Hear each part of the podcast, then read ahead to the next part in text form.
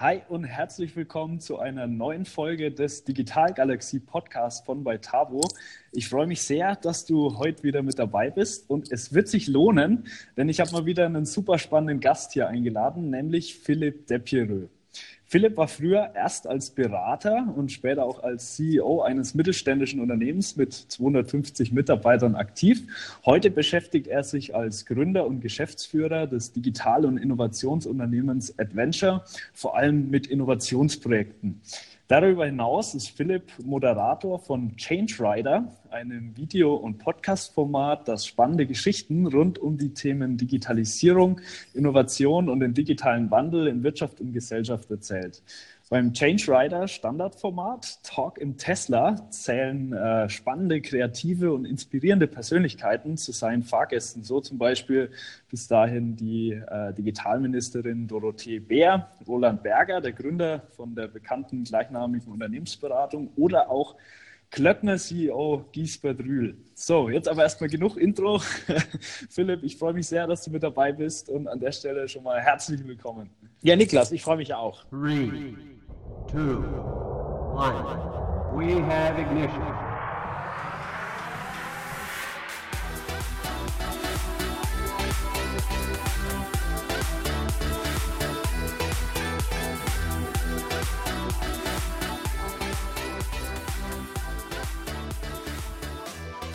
Ähm, jetzt habe ich schon mal ein paar Informationen zu deiner Person rausgehauen.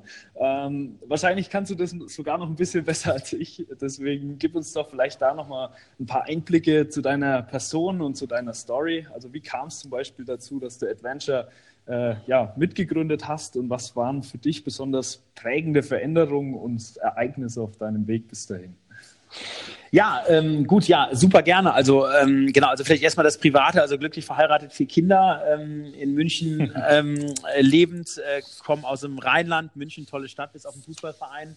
Äh, bin ja äh, Hardcore BVBler sozusagen. Oh weh. Ähm, bevor wir, ähm, bevor wir jetzt dann hier in die äh, digitalen Wirtschaftsthemen sozusagen einsteigen, vielleicht auch nochmal interessantes Insight. Ähm, zu Hause sind wir ja komplett analog. Also ähm, mhm. älteste Tochter Lotta ist zwölf Jahre alt und äh, genau hat also kein Handy und kein äh, Smartphone und kein Tablet und guckt auch kein Fernsehen und die anderen drei Jüngeren sowieso ja nicht. Ja, also das heißt, da äh, versuchen wir ein bisschen ähm, noch genau, also zurück zum Kinderzimmer 0.5 äh, sozusagen die Kinder zu erziehen. Das ist vielleicht mhm. noch eine äh, Eigenha äh, Eigenart, die aktuell ja auch ein bisschen gegen den Trend ist, sozusagen.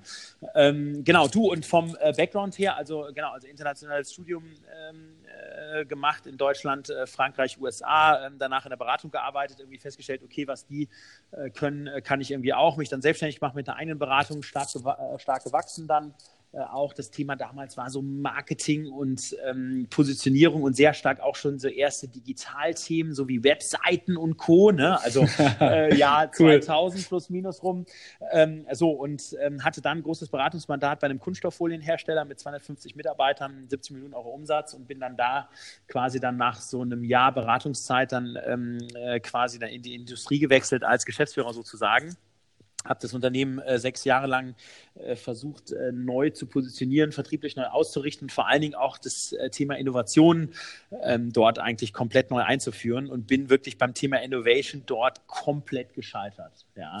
Okay. Also ähm, das war ein äh, Unternehmen, äh, Hardcore Commodity, hat irgendwie Kunststofffolien produziert, ähm, so, also irgendwie 25.000 Wettbewerber weltweit. Es ging alles nur über den Preis, also null Visionskraft null Innovationskraft und ich habe gesagt, hey, und du musst eigentlich eine Folie entwickeln, die irgendwie besser für die Umwelt ist und irgendwie nachhaltiger ist und äh, habe dann da ein Innovationsbudget aufgemacht von 100.000 Euro und habe gesagt, hey, ihr müsst jetzt in drei Monaten hier eine grüne Folie ähm, entwickeln und äh, drei Jahre später und knapp drei Millionen Euro später war sie dann irgendwie fertig, äh, total overfeatured, eine mega krasse Biofolie aus 100% nachwachsenden Rohstoffen, kompostierbar mhm. in deutschen Kompostierungsanlagen, also so diese typischen, also alle Ingenieure haben sich quasi an dieser Folie äh, ergossen sozusagen. ja. ja. So, und äh, die wurde aber nachher nicht verkauft am Markt, weil sie einfach zu teuer war. Ja, und mhm. man hat eigentlich, wenn man jetzt dann auch rückblickend sieht, okay, ähm, was waren eigentlich die Schmerzpunkte am Markt, was hat so ein, Uni, äh, was hat ein Unilever, was hat eine Danone, also diese klassischen FMCG-Player für Themen mit Packaging, ja, die brauchen irgendwie ein bisschen nachwachsende Rohstoffe, die brauchen ein bisschen was Grünes, aber die sind natürlich nicht bereit, hier ähm, für nachhaltige Verpackungen viel mehr Geld zu zahlen und der Konsument schon mal gar nicht. So, also das heißt, wenn man halt hier schon diese Techniken, die, äh, sage ich mal, wir jetzt auch leben in der Industrie, wie Design Thinking, radikale Nutzerzentrierung, wenn ich da damals einfach mal den Kunden gefragt hätte, ja, und nicht selber was vor mich hin entwickelt hätte, dann wäre das wahrscheinlich auch ein sehr großes Erfolgserlebnis ge äh, geworden. Mhm. Ja. Und das war so ein bisschen auch meine Lessons learned, dass wenn du eigentlich als Unternehmen, egal in welcher Branche, innovierst und das nicht inkrementelle Innovationen sind, sondern wirklich auch in Teilen disruptive, und Digitalisierung ist ja häufig disruptive Innovationen, dann kannst du das eigentlich nur außerhalb der Organisation eigentlich starten, ne? also im berühmten geschützten Raum sozusagen und mhm. musst halt mit ganz neuen Methodiken, also sage ich mal ähm, Geschwindigkeit vor Kontrolle, sehr stark nutzerzentriert äh, arbeiten, ja auch mit so Methodiken sehr stark Design Thinking, die ein Startup Fake it until you make it unterwegs sein. Und das ist halt was, was in der Kernorga halt nicht funktioniert und was du halt rauslösen musst. Und das war eigentlich damals auch so der Startpunkt von Adventure, dass wir gesagt mhm. haben, hey, mit diesen Learnings und natürlich mit meinen Gründungspartner und vor allen Dingen Philipp Herrmann, der ja aus dem Silicon Valley die ganzen äh, Themen aus Stanford mitgebracht hat, da ja zwei Jahre ein MBA gemacht hat, ne, das ganze Design Thinking äh, Thema dort äh, in den Adventures Start sozusagen eingebracht hat, dass wir gesagt haben, hey, jetzt lass uns eine Firma bauen, die eigentlich Unternehmen dabei hilft, Mittelständlern und Konzernen wirklich sehr schnell umsetzungsbasiert äh, und mit einem starken Enabling-Faktor wirklich neue digitale Geschäftsmodelle aufzubauen und halt hier das Thema Digitalisierung tief in die Unternehmens-DNA wirklich reinzubringen. Ne? Das war die mhm. eine Sache und die andere Sache eben das Startup-Business, dass wir auch gesagt haben, hey, die Gründer haben eigentlich genau das gleiche Problem in Deutschland. Ne? Ähm, die haben dann irgendwie eine Idee und da sind irgendwelche Ingenieure und Produktmanager, die dann ganz komplexe Produkte bauen. Mhm. Und eigentlich, äh, genau, ist so das Thema Marketing, Sales, Kompetenz, aber auch das Thema eigentlich erstmal den Nutzer fragen, was hat der überhaupt für ein Problem? Mhm. Was hat er für ein Painpoint? Wieso kann er nachts nicht schlafen? Und ist die Idee, die ich jetzt erstmal nach Pflichten, Lastenheft, Wasserfall, Ablaufdiagramm zwei Jahre entwickelt, äh, entwickelt hätte, kann das überhaupt funktionieren? So, und da mhm. haben wir natürlich auch sehr erfolgreich jetzt äh, Startups aufgebaut, auch wirklich Marktführer in Deutschland jetzt nach einigen Jahren. Und ähm, genau, das sind so diese beiden Dinge, die, sage ich mal, äh, genau, die wir bei Adventure machen und die eigentlich sehr stark aus unseren Gründerlebensläufen eigentlich äh, äh, entstanden sind, wo wir gesagt haben, hey, da sind wir gescheitert, da haben wir Learnings abgeleitet und äh, genau und haben jetzt versucht in, den, in, dieser Gründungsphase das dann eben auch dann wirklich besser zu machen in einem guten Leistungsportfolio sozusagen von Adventure. Super spannend. Ähm, Du hast es gerade schon gesagt, also die Themen Innovation, Digitalisierung, auch Ideation und auch ja, neue Geschäftsmodelle und Produktansätze zu generieren, das ist ja was, was euch sehr intensiv begleitet bei äh, Adventure jeden Tag. Das ist das, was ihr mit den Kunden tut. Ähm, du hast gerade in die Richtung schon mal ein paar Punkte angerissen. Was mich jetzt mal interessieren würde, ähm, kann man Fehler, die häufig passieren im Zusammenhang mit der digitalen Transformation bei Unternehmen, kann man das auf einen Nenner bringen? Also, was siehst du da häufig? Ja, gut, also ich sag mal, äh, da gibt es natürlich eine ganze Reihe Fehler, die man machen kann und wo wir natürlich auch immer täglich sehen, ähm, dass die gemacht werden. Ne? Also erstmal ist es natürlich das Thema, dass der Vorstand oder CEO das Thema nicht treibt, sozusagen. Ne? Also, dass mhm. das irgendwie delegiert wird nach unten, das mittlere Management versucht, dort irgendwelche Themen zu machen, ne? in Teilen auch erfolgreich, aber wenn es dann um große Transformationsthemen geht, dann bedeutet das ja Veränderung. Und Veränderung ist ja immer schwierig, ja. ja. Und da muss man dann natürlich wirklich, ähm, ich sag mal, alle Mann an Deck haben und vor allen Dingen den CEO da oben haben, männlich, weiblich, der natürlich da sehr stark in der Kommunikation die Ängste der Mitarbeiter da natürlich irgendwie mit umgeht und versucht, die zu reduzieren, ne? den, den, den, ähm, mhm. die Stakeholder managt äh, sozusagen in den Prozessen da auch nah dran ist, auch Entscheidungen trifft, die vielleicht dann auch mal harte Entscheidungen sind sozusagen. Mhm. Ja, also das ist so das klassisch, also eigentlich der klassische Fehler, dass, ähm, und das ist jetzt aber über die Jahre hin schon besser geworden, dass der Vorstand einfach das Thema weder versteht noch treibt. Das ist das Erste. Das Zweite ist das große Thema, ich sag mal, ne, wo ja viele Strategieberater sich auch eine goldene Nase verdienen, äh, nur das Thema Digital Strategy 2025, ne, also Riesenstrategiepapiere, ne, entwickeln, mhm. wie sehen die Märkte der Zukunft aus und Unternehmen müssen jetzt das und das tun und das sind jetzt die unterschiedlichen Phasen und so weiter und so fort. Da sage ich immer, hey Leute, nehmt das äh, Strategiepapier und schmeißt es in die nächste Mülltonne rein. ja, ähm, ja, weil äh, du brauchst es nicht, wenn es ums Thema äh, digitale Geschäftsmodelle geht, ähm, digitale Services zu bestehenden Kunden und neuen Kunden und zukünftigen Kunden Ja, mhm. ähm, okay, da musst du einfach anfangen. Du musst ja. starten. Du musst anfangen, deinen Kunden jetzt kennenzulernen. Du musst dort äh, die Painpoints generieren. Du musst testen. Äh, du musst auch äh, in der Breite scheitern. Ja, ja und äh, du musst einfach auch, ich sag mal, eher ein Team aufbauen im Unternehmen, was sich eher mit den Märkten beschäftigt und, wie, und weniger mit irgendwelchen großen Strategiekomponenten mhm. beschäftigt. Ne? Also ich sag mal, das, äh, wenn du intern digitalisierst, also ich sag mal SAP-Einführung, ERP-System, da kannst du einen Langfristplan machen. Ne? Da hast du Technologieinvestitionen. Ne? Das, das ist auch nicht so ein ähm, ähm, Umfeld, was, sage ich mal, kontinuierlichen Veränderungen ähm, ähm da ähm, äh, unterlegt, ja, mhm. aber ich sag mal, für das Thema wirklich neue Geschäftsmodelle, also Strategie, Papier weg. So, dann haben wir mhm. den dritten Riesenbereich, wir machen es intern. Ja, mhm. so. Also ich sag mal, und das äh, ist auch eigentlich auch jedem soweit klar, wenn du natürlich äh, zurück zu meiner Kunststoffgeschichte damals, ne, wenn du natürlich, ich sag mal, in einem laufenden Betrieb was entwickelst, was irgendwie bestehende Produkte ablöst, bestehende Services ablöst oder im Vertriebskanal vielleicht sogar ähm, deine bestehenden Vertriebskanäle wie Außendienststruktur und Co. angreift, ja, so klassisch mhm. die Digitalplattform, ja, mhm. da wird jetzt der Kunde drüber gemanagt und nicht mehr vom Außendienstler, ist es natürlich schwierig in der Kernorganisation. Mhm. Ähm, äh, ich sag mal, umzusetzen. Ne? Und natürlich ist die Kernorganisation, wie, wie tickt die? Die tickt halt auf Sicherheit. Wir dürfen ja. keine Fehler machen. Wir dürfen nicht scheitern. Wir haben eine langfristige Strategie, die wir erreichen müssen. Ja, so. Und das ist ja für die Kernorganisation auch finde ich vom Mindset her ein richtig guter Mindset, weil so sind wir groß geworden und so müssen wir auch weiterhin wachsen in unserer, sage ich mal, Industrienation Deutschland oder Europa. Aber wenn wir sagen, hey, äh, wir wollen schnell irgendwie Dinge entwickeln und von zehn Dingen, die wir entwickeln, ähm, scheitern vielleicht auch sieben, acht, neun. Ja, mhm. so, äh, das ist natürlich was, was wir in der Kernorganisation nicht umsetzen können. Deswegen plädieren wir da ja, das im geschützten Raum zu tun und dort erstmal die Dinge zu testen und es dann ähm, wirklich zurückzubringen. Und einen äh, wesentlichen Fehler, den ich da draußen sehe, ist natürlich das Thema Start-up-Kauf von Unternehmen, egal ob jetzt Mittelständler oder Konzern. Ne? Also ich sage ja immer, mhm. Make or Buy, digitale Transformation kann man nicht kaufen.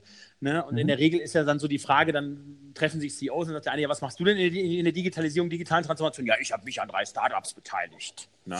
So, oder habe die gekauft. Ne? So. Ja. Ähm, da muss es eigentlich jedem klar sein, dass das vielleicht aus einer Investorenperspektive, wenn jetzt irgendwie ein äh, Eigentümer von einem Mittelständler sagt, hey, ich will jetzt einen Venture-Arm aufmachen und will jetzt zwei Millionen Mal in Startups investieren, in der Hoffnung, dass ich dann einen guten Return kriege, passt es. Wenn man sagt, mhm. hey, ich will mal Talente kennenlernen und mache jetzt da mal irgendwie ein Accelerator-Programm oder irgendwie sammle mal Ideen ein oder beteilige mich äh, hier mich mal an Startups und möchte da Talente kennenlernen oder Technologien kennenlernen, ist es auch okay. Aber es hat natürlich mhm. noch kein, keine Startup- äh, gegeben, zumindest jetzt solange ich lebe, ja, die jetzt äh, irgendwie so in ein Unternehmen integriert wurde, dass es ein Unternehmen transformiert hat. Ne? Und ja, das ist ja. also für mich total wichtig, das auch den Unternehmenslenkern wirklich darzustellen und beizubringen, äh, wirklich sagen, wenn ihr euer Geschäftsmodell verändern wollt, beziehungsweise müsst, und wenn es um Transformation geht, dann müsst ihr es selber machen. Ihr müsst selber Kompetenzen aufbauen,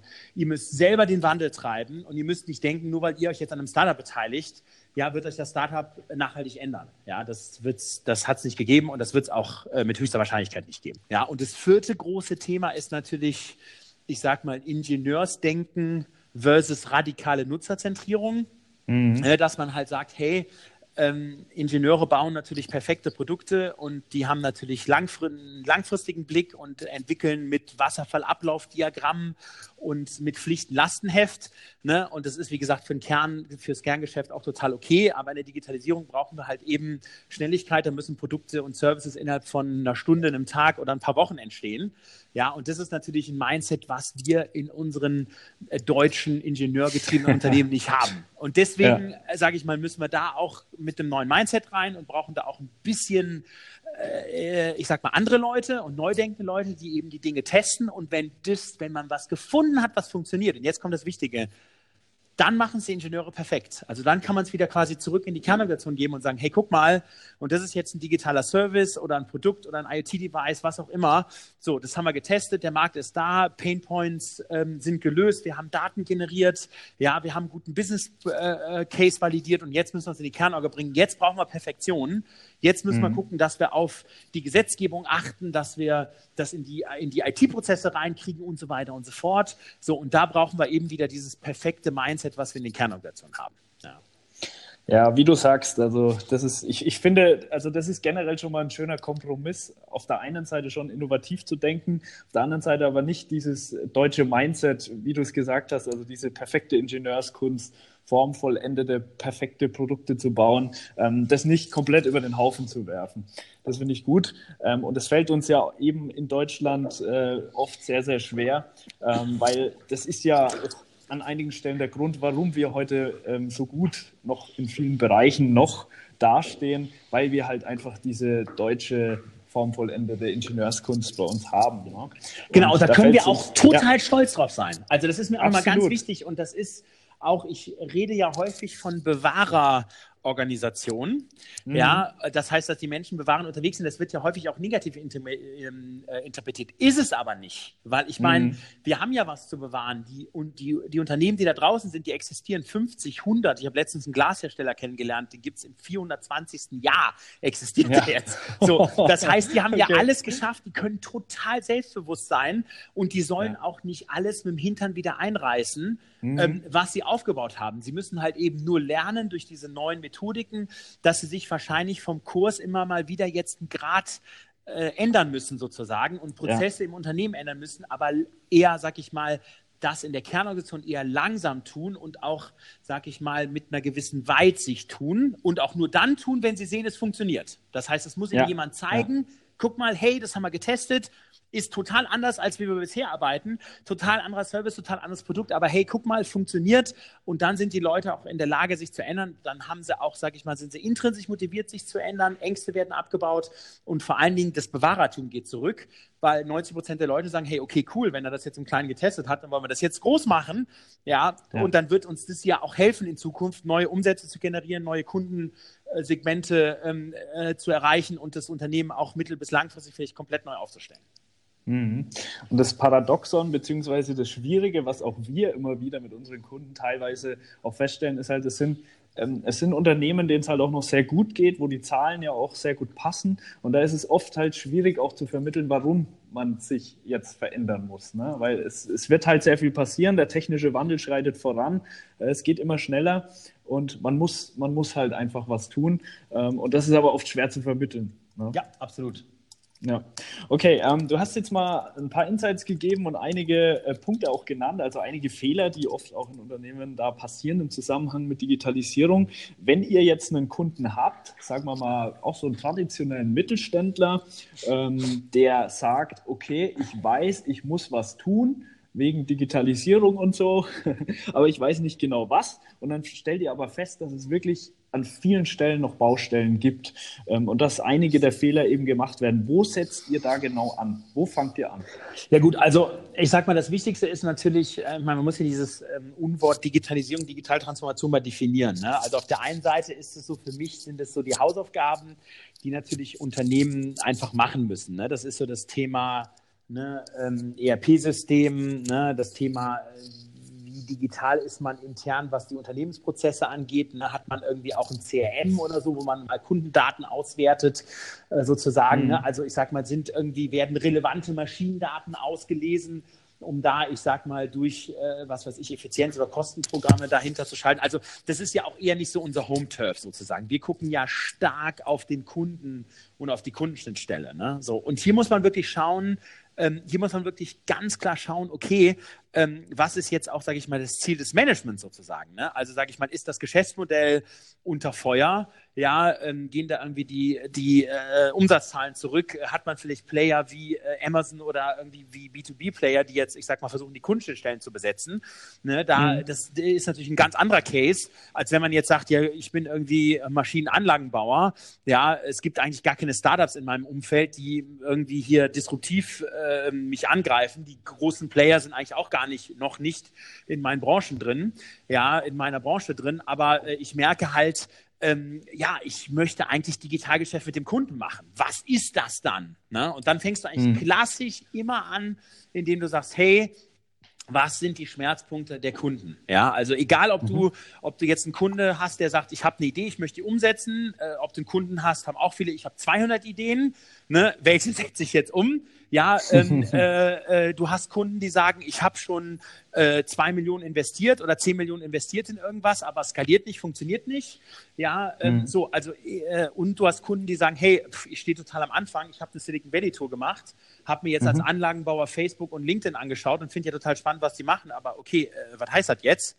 Ja, äh, bis hin zum Kunden, der irgendwie die Strategie vom Digital, vom, vom Strategieberater, Digitalstrategie äh, bekommen hat, der jetzt auch nicht weiß, was er macht. Also starten eigentlich immer auf Basis der Schmerzpunkte der Kunden, ja, und dann eigentlich sehr, sehr schnell sozusagen zwei Dinge tun. Einmal in die Umsetzung, also sehr schnell wirklich ähm, Digitalkanäle finden, äh, die dann auch äh, validieren und die dann auch skalieren, dass sie wirklich Impact haben, auch für die Company.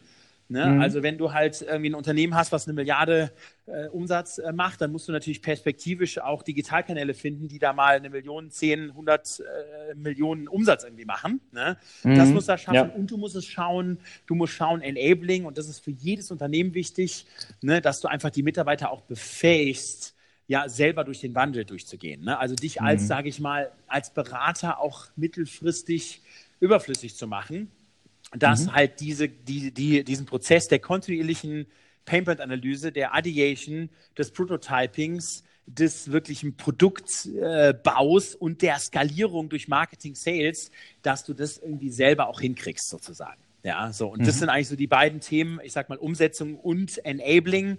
Also egal, ob du jetzt in den Mittelstand gehst oder ob du Konzerne hast, die haben eigentlich alle das gleiche Thema. Die haben eigentlich alle ein Umsetzungsproblem und alle, und, ähm, alle Enabling-Problem. Ja. Mhm, mhm. Ja, also ein was, was ja auch häufig auftritt, du hast es auch schon mal grob angesprochen, ist das Thema, dass Mitarbeiter ähm, einfach verstehen müssen und die Fähigkeiten bekommen müssen, um Digitalisierung eben auch zu verstehen und mitzugestalten. Weil das ist ja auch so eine Komplexität, die häufig halt auftritt, dass, dass Mitarbeiter eben nicht so richtig mitziehen wollen. Da gibt es ja jetzt auch eben verschiedene Ansätze. Also manche sagen, okay, es gibt Mitarbeiter, die kannst du einfach nicht mitnehmen beim Thema Digitalisierung. Dann gibt es aber auch andere Ansätze. Wir hatten zum Beispiel in einer der letzten Folgen den Bernd Preuschow bei uns auch mal im Podcast, der sagt, ähm, es gibt eigentlich keine Mitarbeiter, die du nicht mitnehmen kannst, sondern es gibt nur Mitarbeiter, die das Thema nicht verstehen und Empathie ist an der Stelle der Schlüssel. Wie siehst du das? Wie, wie soll man umgehen mit Mitarbeitern, die, die sich einfach, ja, die sich wehren, die nicht mitziehen wollen bei dem Thema?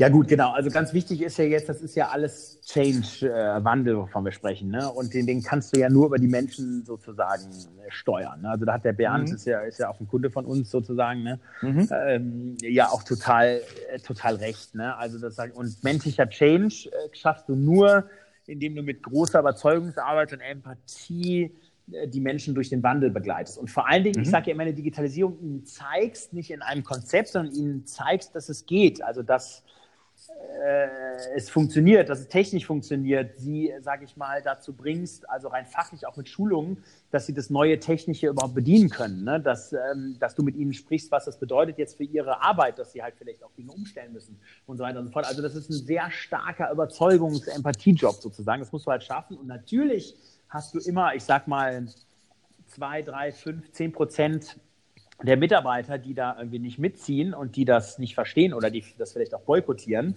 Und ich sage immer, je höher die Mitarbeiter in der Hierarchie sind, das heißt, sobald sie im Management und Top-Management sind, musst du sie halt wirklich rigoros auswechseln. Ja. Mhm. So, und ähm, die Mitarbeiter in den niedrigen Hierarchiestufen, ne, wenn die halt das da nicht mitziehen wollen oder auch nicht können, ja gut, dann musst du sie halt in, in Bereiche auch der, des Unternehmens bringen, wo ähm, genau, vielleicht du vielleicht nicht so den radikalen digitalen Wandel hast, sozusagen. Ne? Mhm. Also da hast du, glaube ich, die Möglichkeit, die äh, Mitarbeiter auch noch anderweitig einzusetzen, noch sozusagen.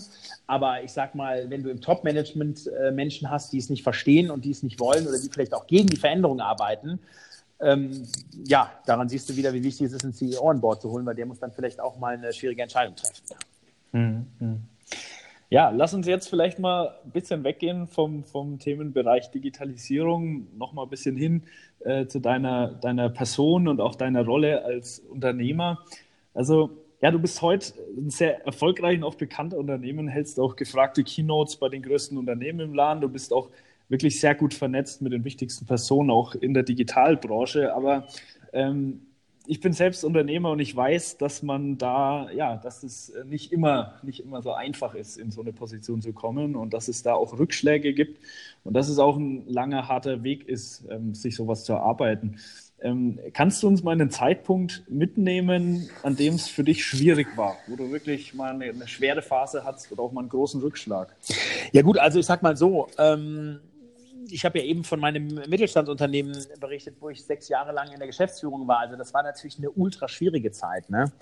Also wenn du da in einem Unternehmen bist, was, ähm, sage ich mal, ähm, margenmäßig stark unter Druck ist, was, sage ich mal, stellenweise profitabel war, aber stellenweise auch nicht profitabel war. Ne? In einem äh, Markt, der einfach mit einer, äh, einem super krassen Preiskampf äh, unterlegen ist, sozusagen. Wenn du da als junger Mensch sagst, hey, und jetzt möchtest du innovieren, ja, und du möchtest eigentlich Innovationen rausbringen, die, das, die dann auch richtungsweisend und vor allen Dingen auch zukunftssichernd fürs Unternehmen sind und die Innovationen natürlich auch wirklich scheitern, das sind natürlich ganz schwierige Momente, ne? weil du hast auf der einen Seite äh, viel Geld ausgegeben, ne? das, das, das, das entnimmst du sozusagen auch aus, der, äh, aus dem Unternehmen sozusagen raus. Ne? Ähm, mhm. Du hast äh, Dinge entwickelt, die der Markt so eigentlich gar nicht haben will, weil, weil sie irgendwie overfeatured sind oder zu teuer sind. Ne? Und du hast dann natürlich dann die Mitarbeiter, die ja sehr stark auf dich schauen auch bewahrend unterwegs sind und sagen, ja gut, also jetzt kommt da so ein junger Kerl und der will, das funktioniert ja eh nicht und dann funktioniert es nachher auch nicht das ist natürlich schwierig sozusagen. Ne? Mhm. Also das macht ja, natürlich klar. auch mit dir äh, was, dass du halt sagst, okay, also kannst du da jetzt irgendwie den Laden noch rumreißen oder nicht oder musst du vielleicht auch was Neues machen. Ja. Ähm, so, und ich habe mich auch äh, dann damals dazu entschieden zu sagen, okay, nach wirklich doch auch ähm, äh, wirklich eine, einer langen Zeit des Scheiterns sozusagen, eigentlich zu sagen, hey, du willst eigentlich was Neues bauen und du willst eigentlich anderen Unternehmen mit dem Neuen helfen, ähm, äh, ich sag mal, Innovationen besser ins Unternehmen reinzukriegen und vor allen Dingen, äh, ich sag mal, Deutschland und Europa als, äh, ich sag mal, Wirtschaftsregion sozusagen auch zukunftssicher zu machen. Ne? Also ich sag mal, die Learnings dann natürlich auch wieder positiv einfließen lassen dort, aber das war schon eine harte Zeit, ne? weil du hast halt mhm. eben Widerstand, ne? du hast, äh, du arbeitest an neuen Themen, bist auch total passioniert. Ich war auch, glaube ich, dort auch Einzelkämpfer. Ne? Das heißt, ich war da ja. sehr stark im Tunnel unterwegs. Ne? Äh, meine Geschäftsführungskollegen und die Gesellschafter haben mir zwar vertraut, keine Frage, aber ähm, ich hatte irgendwie nicht so den richtigen Sparringspartner. Ja, und das ist natürlich ja. bei Adventure auch äh, ganz anders gewesen, dass ich gesagt habe, hey, ähm, ich habe halt da äh, vom ersten Tag an Philipp Herrmann und später auch einen Christian Lüttke an meiner Seite, ähm, mhm. wo wir uns gegenseitig auch mal, wo der eine den anderen mal bremst, ne, wo der eine den anderen auch mal, äh, wenn er mal einen schlechten Tag hat, mal motiviert und äh, äh, quasi nochmal ein Level nach oben kickt. Und das, ähm, das hat damals auch einfach gefehlt. Ich war sehr jung und meine Geschäftsführungskollegen waren alle irgendwie 30 Jahre älter als ich. Ja, ne? Und das mhm. ist natürlich, äh, das war auch eine, ja genau, einfach eine sehr schwere Zeit für mich, ne? wo ich dann mhm. auch, aber zum Glück so viele Fehler gemacht habe, dass ich diese ganzen Fehler auch wirklich in Learnings umwandeln konnte und diese Learnings, sage ich mal, in den Aufbau von Adventure dann reingesteckt habe und wir einfach mit einem sehr guten interdisziplinären äh, Top-Management- und Management-Team und Mitarbeiterteam es jetzt geschafft haben, hier auch den Superplayer sozusagen aufzubauen. Ja. ja. Was, was trägt einen denn durch so eine Zeit, also durch so eine harte Zeit? Was, was, was bringt einen dazu, dran zu bleiben und immer wieder sein Bestes zu geben, auch wenn es so schwer ist? Ist es das Mindset? Ja, klar. Also du hast ja als Unternehmer hast du natürlich dieses Gehen, äh, niemals aufgeben, immer weiterkämpfen sozusagen. Ne? Mhm. Das ist ja übrigens auch so ein bisschen die Schwierigkeit in Deutschland, wie ich finde, ne, dass ja. wir natürlich nicht so diese Fail-Fast-Mentality haben. Ne? Also ich sag mal, ähm, hätte ich damals äh, äh, wie gesagt, äh, Sparring auf meiner Ebene sozusagen gehabt, ja, und hätte ich damals so dieses ganze Thema Nutzerzentrierung und Co. Äh, gekannt, hätte ich wahrscheinlich viel früher aufgehört, mich auf dieses Thema, äh, auf mein riesen äh, Packaging-Innovationsthema zu stürzen und hätte das wahrscheinlich ganz anders gestaltet, dann wäre es dann wieder erfolgreich gewesen. Ne? Aber ich glaube, dieser, dieser Drive, ähm, äh, dann nicht scheitern zu wollen und äh, das Ding zum Erfolg zu führen. Also das, das hat mich natürlich jeden Tag aus dem Bett geholt. Ja, mhm. ähm, und da habe ich gesagt, hey Philipp, du musst es jetzt eigentlich allen beweisen, du willst die Welt äh, durch eine grünere Folie besser machen. Und das muss ja funktionieren, sozusagen. ne? Und okay. ähm, genau, also das heißt, da war der Unternehmensdrive drin und natürlich der, der, der, der Wille, die Welt zu verbessern und äh, der Wille natürlich auch, es den Menschen in der Organisation zu zeigen, die natürlich gesagt haben, ja gut, also geht eh nicht und wird nicht funktionieren. Also das heißt, das war natürlich für mich dann auch sozusagen. Ne? Mhm, mhm. Ja, wir hatten jetzt gerade schon das Thema niemals aufgeben. Wir hatten auch Fail Fast und die Welt verbessern. Hast du ein, ein, Le ein Lebensmotto oder so ein Lieblingszitat, sowas in die Richtung, nach dem du lebst? Ja gut, ich habe ja also so ein typisches Ding auch zum äh, Leidwesen meiner Frau ist äh, done is better than perfect, ne? Also okay. äh, ich sag mal äh, 80 Prozent, ähm, ne, 80 Prozent äh, geschafft ist dann auch gut und äh, passt dann schon so nach dem Motto. Ne? Mhm. Das ist also sag ich mal ja auch eine gute Adventure-Philosophie. Ne? Also ja. nach dem Motto, hey, lieber in zwei Tagen rausgehen und zu 80 Prozent die Lösung da haben und validieren, ne? Ja. Ähm, anstatt wirklich zu sagen, äh, du baust jetzt nochmal sechs Monate weiter und kriegst das Ding vielleicht auf 96 ja, ja. und dann validiert es nachher nicht, ne? So, mhm. ähm, genau, aber das ist natürlich dann auch manchmal im privaten Umfeld schwierig, ne? Wenn man dann irgendwie sagt, okay, du richtest jetzt Dinge ein oder triffst irgendwie Kaufentscheidungen und so weiter und so fort. Also da gibt es natürlich immer mal wieder Reibungsthemen und natürlich auch mit unseren Kunden Reibungsthemen, weil so viel, so, so, viel so einen äh, klassischen, wenn ich jetzt mit dem Produktionsleiter oder mit dem Entwicklungsleiter spreche, sage ich mhm. mir jetzt vom Automobilkonzern als Beispiel, wenn ich dem natürlich dann ist better than perfect sage, dann guckt er mich an und sagt, ey, hör mal, du Alien, äh, da vorne ist die Tür, geh mal wieder raus. Ja? So, ähm, ja, so ja. und deswegen, also das ist schon, genau, das ist halt äh, tief eigentlich in meinem, meinem Genau, also auch wenn man sieht, wie ich früher in der Schule war, habe ich gesagt, okay, scheißegal, gutes Pferd springt knapp, äh, 3,5 ist halt, ist halt, oder 3,4 ist halt bestanden, so nach dem Motto. Ne? Ja, äh, ja. So, so, und das äh, passt dann irgendwie, ne? oder 4,0 oder so. Ne? Ja, so ähm, genau, und das, äh, genau, also das ist, glaube ich, einfach tief in meiner DNA drin sozusagen. Genau. Und ganz wichtig noch, also ein Motto, wo ich wirklich jedes Unternehmen mit aufgebaut habe und was ich auch versuche, in die Startups reinzubringen und in mein Umfeld reinzubringen, ist der Satz, rein über die Fachkompetenz, raus über die Sozialkompetenz. Ja. Mhm. Also ich glaube, dass äh, erfolgreiche Unternehmen deswegen erfolgreich sind und auch in Zukunft langfristig nur bestehen können, äh, wenn sie eine Unternehmenskultur haben, die von Offenheit, Teamorientierung, äh, Respekt und Miteinander geprägt ist. Also sage ich mal, diese, also genau, also wirklich, also wirklich eine sehr starke Komponente im Bereich der Sozialkompetenz sozusagen hat. Ja, und mhm. wenn du Leute recruitest, also ich sage immer Big Brother-Effekt, ne, dann kommen sie mit dem besten Lebenslauf und können sie super präsentieren, haben auch gute Referenzen. Ja, so, und du kannst das Fachliche auch so ein bisschen abprüfen in Cases, ja. So, aber so die mhm. Sozialkompetenz zeigt sich eigentlich erst, wenn sie ein paar Tage und Wochen im Haus sind, sozusagen.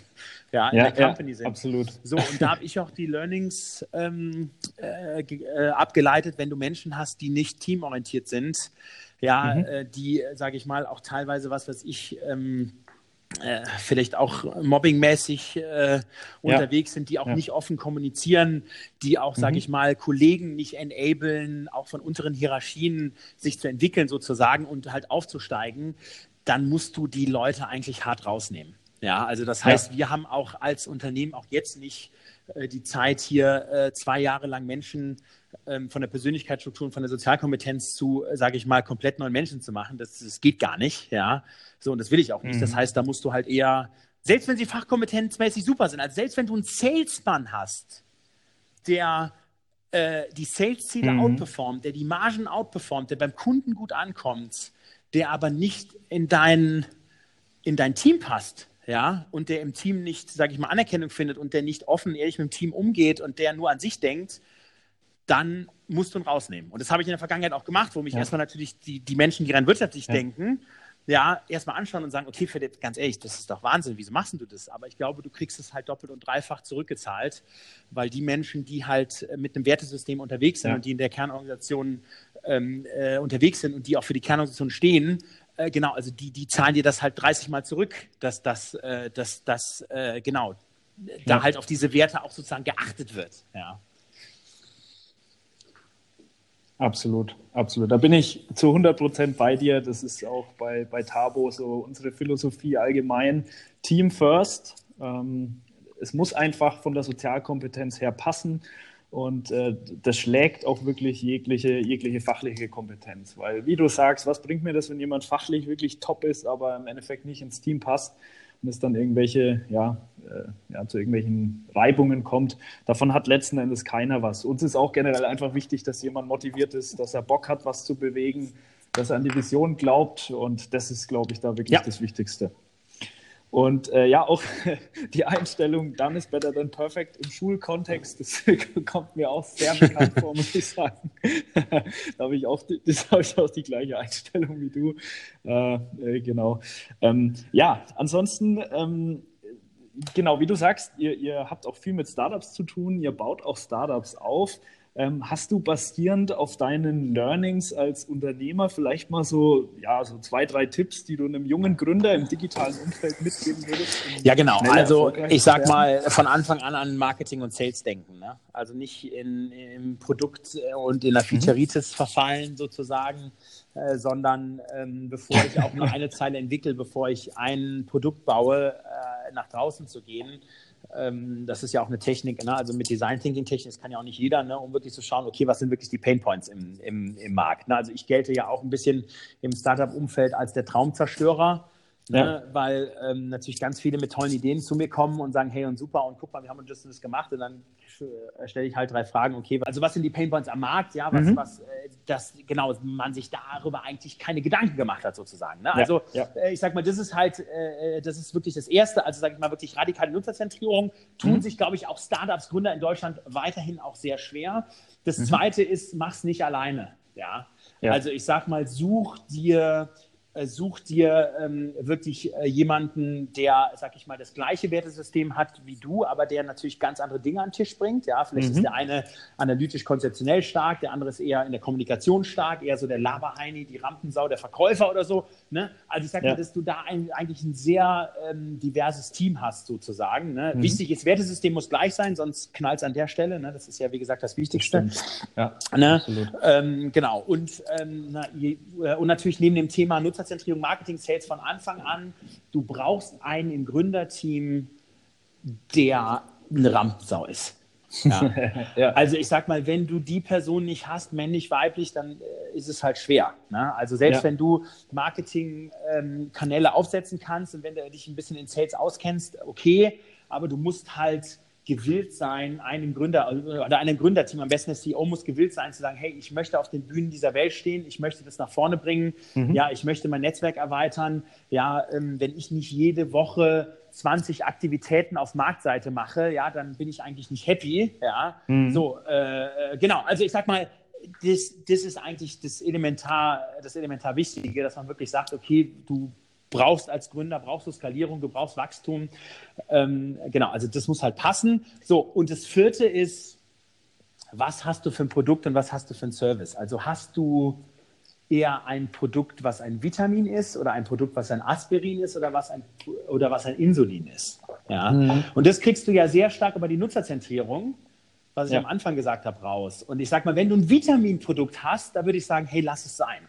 Ja, weil ich meine, hey, ne, du verkaufst ein Produkt, ja, gucken Sie mal hier und da geht es Ihnen, Ihnen besser und so. Und der andere sagt, okay, mir geht es aber eigentlich gut. Ja. ja. So, also das ist halt schwierig. Also auch die Skalierung dorthin zu kriegen, ist einfach ultra schwer. So, ja. jetzt gehst du mal auf Aspirin, ne, obwohl die natürlich jetzt eine Weltmarke sind, aber ich sag mal, du musst halt den Kunden treffen, der jetzt mal gerade den Schmerz hat. Ja, ja. So, und dann ist der Schmerz ja auch irgendwann nicht mehr da. Ne? Du hast ja keinen Dauerschmerzpatienten sozusagen. Also das ist halt auch schwierig. Wenn du ein Insulinprodukt hast, mhm. da gehst du zum Kunden und der zittert.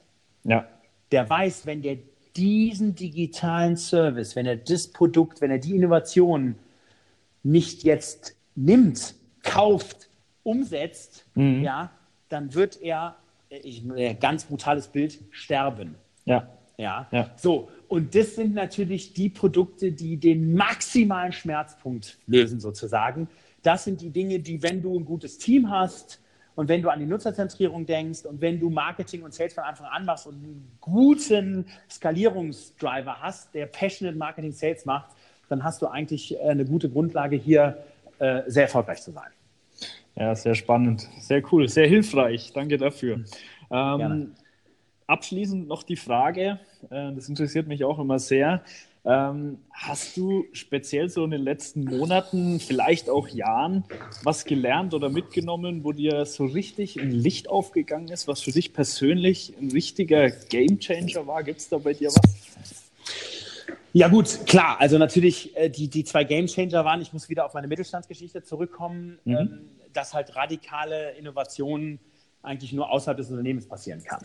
Mhm. Ja, so. Ja. Und äh, dass, wenn du halt außerhalb des Unternehmens radikal innovierst, dass du es halt mit einer radikalen Nutzerzentrierung machen musst. Ne? Also so das Thema Nutzerzentrierung und das Thema geschützter Raum zum Start sozusagen, ne? das sind eigentlich meine Key Learnings gewesen sozusagen. Und auch noch ein Key Learning äh, bei, ähm, in Adventure-Zeit ist, dass du es auch schnell wieder schaffen musst, nach wenigen Monaten vom geschützten, den geschützten Raum mit der Kernorganisation zu vernetzen. Mhm. Ne? Also, weil ich sag mal, wenn du dir ganz viele Digital Units und Innovation Units da draußen anschaust, mhm. ja, dann sitzen da tolle Leute und die schaffen auch äh, Ergebnisse, haben ein paar Digital-Services geschaffen, aber sind die connected und tief verwoben mit der Kernorganisation? Mhm. Ja, nein. Ja, und ja. da gibt es nur wenige Beispiele, wie jetzt zum Beispiel die Firma Klöckner, wo mhm. halt der Gisbert Rühl 80 Mann in Berlin aufgebaut hat, in der Digital Unit ja. und wo halt die 2 Milliarden Euro Digitalumsatz knapp letztes Jahr in Duisburg gemacht werden. Und wo mhm. Duisburg jetzt Abteilungen hat, die total agil arbeiten. Ja, wo mhm. Duisburg jetzt äh, Thema Ideation, Thema Design Thinking pusht. Ja, so. Und das muss man ja letztendlich schaffen, dass man, das ist also mein Learning in den neun Jahren Adventure, dass du halt draußen immer starten musst, aber du musst eigentlich sehr, sehr schnell auch den Spirit von draußen in die Orga bringen. Du musst sehr, sehr schnell auch Brücken in die Kernorga schaffen, dass halt dort wirklich die Transformation und der Veränderungsprozess auch wirklich starten kann. Ja. Mhm, mh. wie, wie bekommt man das hin? Wie bekommt man das hin, da wieder diese Connection zu schaffen? Ja, du brauchst auch dort wieder erstmal ähm, natürlich einen starken CEO. Ne? Ja. Und auf der anderen Seite brauchst du halt einen starken Counterpart in der Innovation Unit. Ne? Also mhm. du brauchst dort starkes Leadership, ne? die natürlich die Methodiken und die Umsetzungsstärke ähm, weiter forcieren und äh, ähm, äh, genau da Gas geben in der Unit, aber die halt brück, passionierte Brücken bauen in die Kernorganisation, ja, die sich wirklich auch Menschen aus der Kernorganisation nehmen. Ich sage immer die, die Botschafter, ja, ja, die dann die Geschichten, die positiven Geschichten weitererzählen, die halt mhm. die Menschen in der Kernorganisation ermutigen, guck mal, da draußen haben wir so eine, so eine Umsetzungseinheit, ihr habt doch ganz viele Ideen, ihr habt doch die Assets, Ihr kennt doch ja. die Assets im Unternehmen. Ihr habt doch das Markt-Know-how. Ja. So, und jetzt bringt doch mal eure Ideen und die Insights, die ihr habt, in die Unit rein. Dann ja. können die die quasi, dann können dort die Themen getestet werden. Und wenn die positiv getestet werden, dann bringen die Leute sie wieder zurück und dann machen wir sie perfekt. So, und mhm. du brauchst natürlich ein, äh, sage ich mal, in der Breite natürlich Mitarbeiter-Enablement und wirklich Schulungsprogramme. Also du musst die Menschen wirklich mitnehmen, ja, mhm. du musst, äh, sage ich mal, wirklich anfangen bei der Strategie, äh, Purpose, ne? ne? also wofür arbeiten wir hier überhaupt?